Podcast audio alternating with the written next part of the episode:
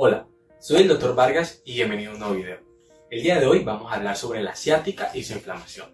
Te explicaré qué es exactamente, por qué se da y cuáles son los tratamientos más idóneos para poder eliminar este dolor que en ocasiones puede ser muy incómodo. Así que si quieres saber todo lo relacionado al tema, quédate y aprendamos juntos.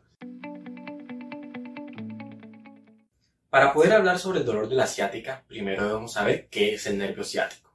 Bueno, el nervio ciático va a ser el más largo y el grueso de nuestra anatomía. Él se va a prolongar u originar por las raíces lumbares cuarta y quinta y por la sacra en la primera, segunda y en la tercera.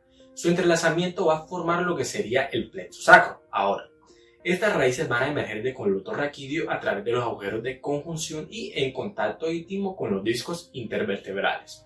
Aquí, el dolor de la ciática va a ser meramente unilateral, lo que no quiere decir que solo se va a producir en un lado o en su defecto va a ser en un solo sentido.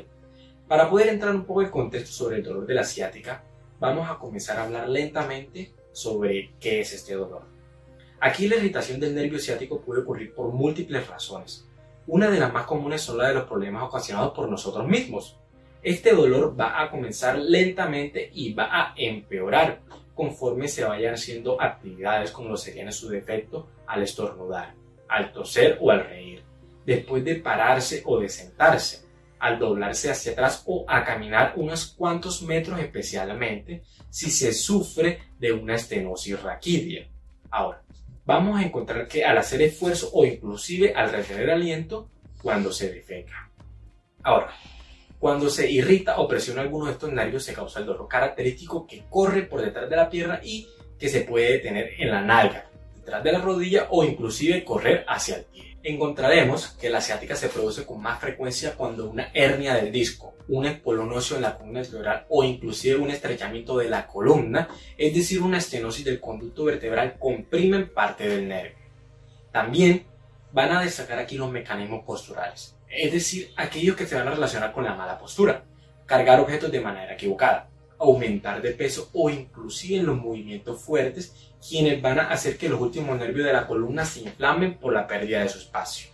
Aquí las personas que sufren del nervio ciático van a padecer los problemas cotidianos por el dolor que en ocasiones pueden ser ya sea angustiante o demasiado incómodo. Para poder tratarlo recomendado dirigir a nuestro paciente a un quiropráctico quien va a localizar si hay presión en las vértebras del nervio ciático y si llegase a haber algún problema de alineación, ellos lo podrían alinear, solucionar y en su defecto arreglar. Ahora, si el problema es otro, aquí los quiroprácticos lo detectarían y lo remitirían a la persona más idónea para poder solucionarlo. En el tratamiento farmacológico, es decir, el no quirúrgico y el mejor en muchos casos, vamos a encontrar que tu médico de confianza va a recomendar ya sea aplicar calor o hielo en el área que se presenta dolor por tiempos cortos y tomar analgésicos como el ibuprofeno o el paracetamol, es decir, el acetaminofén. Pero si estos medicamentos no ayudan y estas medidas mucho menos, tu médico de confianza puede recomendar inyecciones de ciertos medicamentos para poder reducir la inflamación alrededor del nervio.